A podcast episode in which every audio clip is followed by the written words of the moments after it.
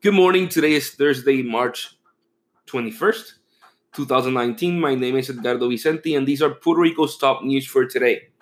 So we start off uh, with what is maybe a continuation of one top news for this week, and it's that more security details for the government are coming out as having just huge uh, overtime pays.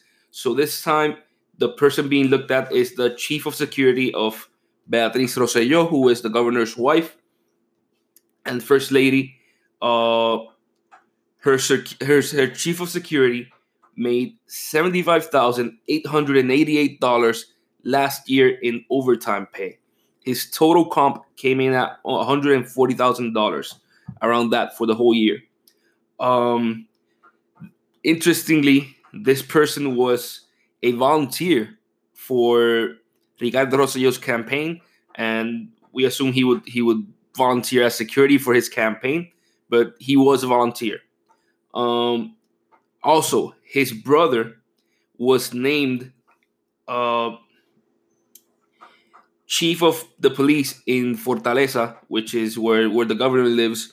So, one of the brothers is currently the chief of security for Beatriz Rosselló. The other brother was chief of security for Fortaleza. And so I guess this is a family which is just devoted to serving um, the government and serving and serving as their security. But interestingly, they both had really high salaries and really interesting contracts. So yeah. Um, move on.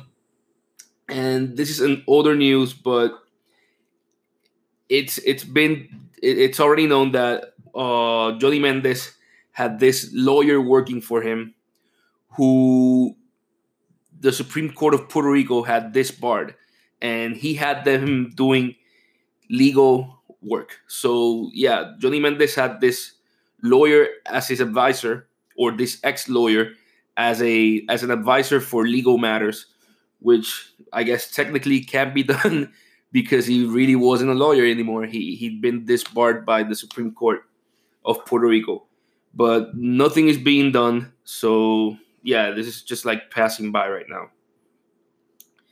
Move on, and the governor's uh,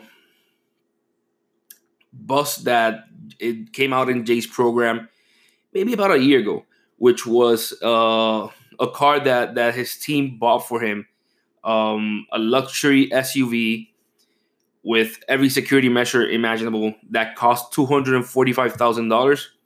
Um, well, the bus is scheduled to come in in the next couple of weeks to get to Puerto Rico finally, but the governor will not be using it. He donated it to the SWAT team, um, which will be interesting because the car has fifty-eight thousand dollars in accessories to make it a luxury vehicle. So it, they they they invested almost 60 grand in just making it a luxury vehicle inside which will now be used by SWAT team. Uh, so that should be interesting. Um, moving on.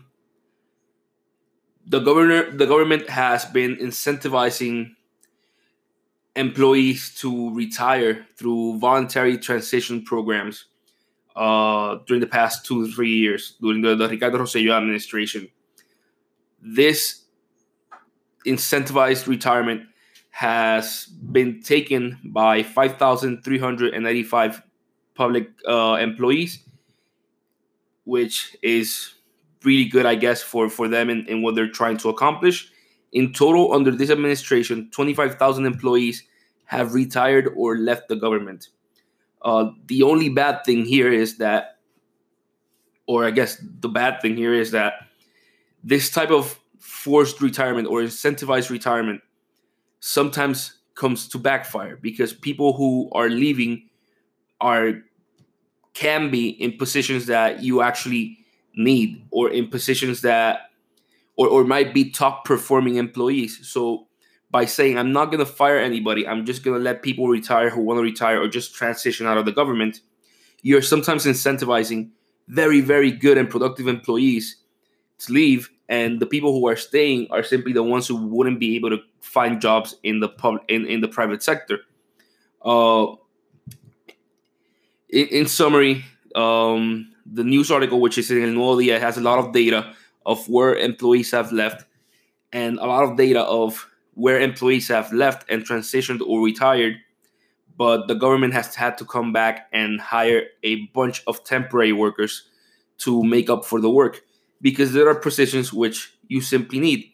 Uh, one of the examples that they give is a large number of public school uh, man cleaning people the people the people who clean after after after the students and, and who clean the school after every school day they have left a, a, a large number have left the government have left the, the education department so now the schools are having to hire temporary cleaning people through cleaning agencies um, and and they just don't have enough. And so schools are going day after day without being cleaned bathrooms not being cleaned not being maintained. And and this is simply a problem.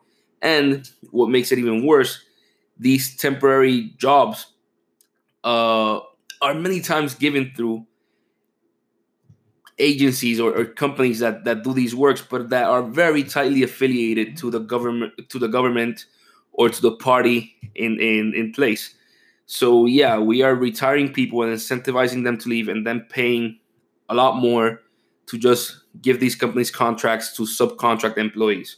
So yeah, it's it's not all that effective. Move on. Um, sports leagues in Puerto Rico are under a lot of financial stress. Male volleyball will not be running this year. There, there will be no season this year for male volleyball. Baseball and basketball uh, both have very few teams. I think baseball has like five teams and basketball maybe has eight or nine teams, which is really low. And the main reason is that municipalities used to subsidize these sports before, so these sports teams. So, for example, in 2017, the sports, uh, the basketball sports league in general received 1.2 million dollars in municipal subsidies. This year, they're expected to receive just 550 thousand dollars so less than half. Um, and that those 1.2 mil were a lot more just five years ago, and, and even more 10 years ago. So now that municipalities are having to cut their budgets because they the, the central government is giving them less money, uh, these sports leagues are being really affected.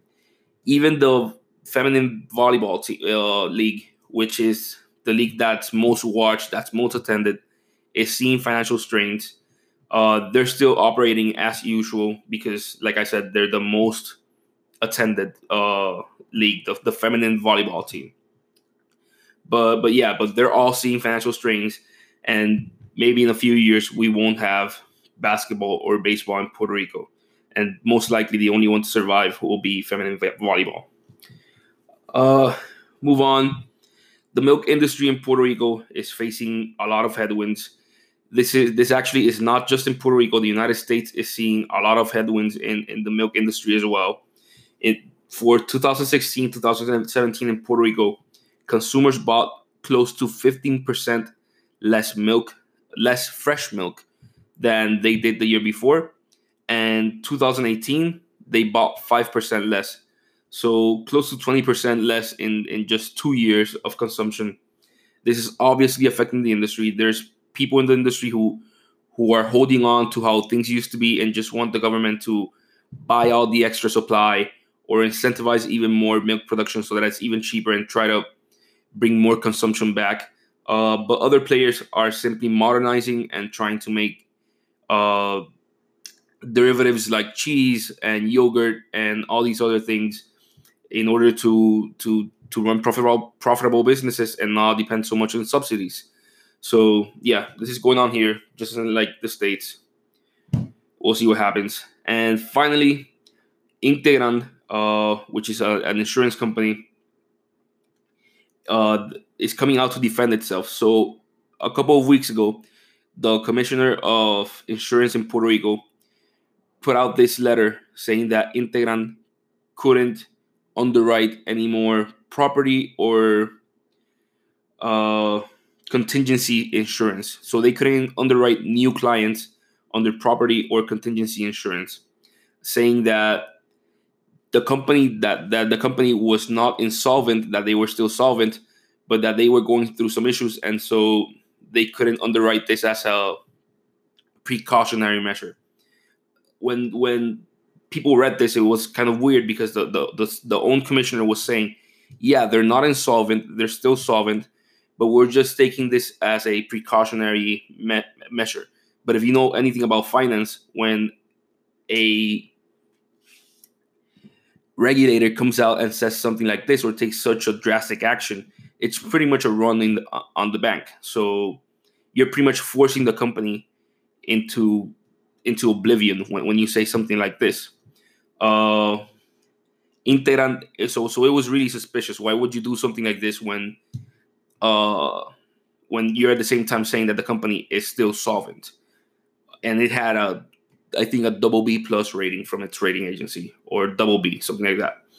Uh, so now, a couple weeks later, Integrand is defending itself. It sent a letter to the uh, office of the commissioner of insurance saying that uh, this order to not underwrite any more property or contingency insurance should be uh, taken back and and not put under under effect because they have uh, they're accusing the subdirector of the agency of playing in favor of some of Integrand's assured, uh, assured companies.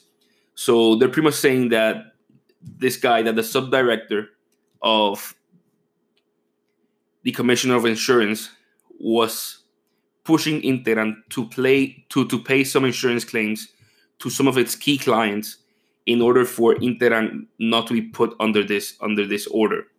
Uh, these are some pretty serious allegations, and so so yeah, we'll we'll see where this leads.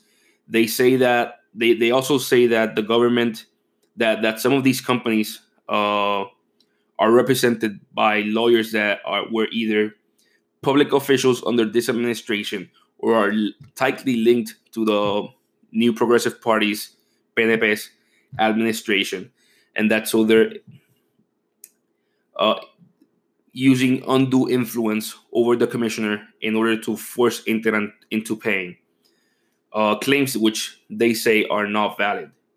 Uh, we have to say this. Um, Integrand is one of Jay's main sponsor for his podcast and in some of his other programs in TV and radio.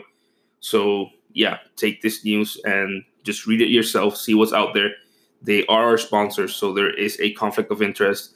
And so yeah, just just know that. Um and these were Puerto Rico's top news for today. My name is Ricardo Vicente. I will see you tomorrow, Friday. Goodbye.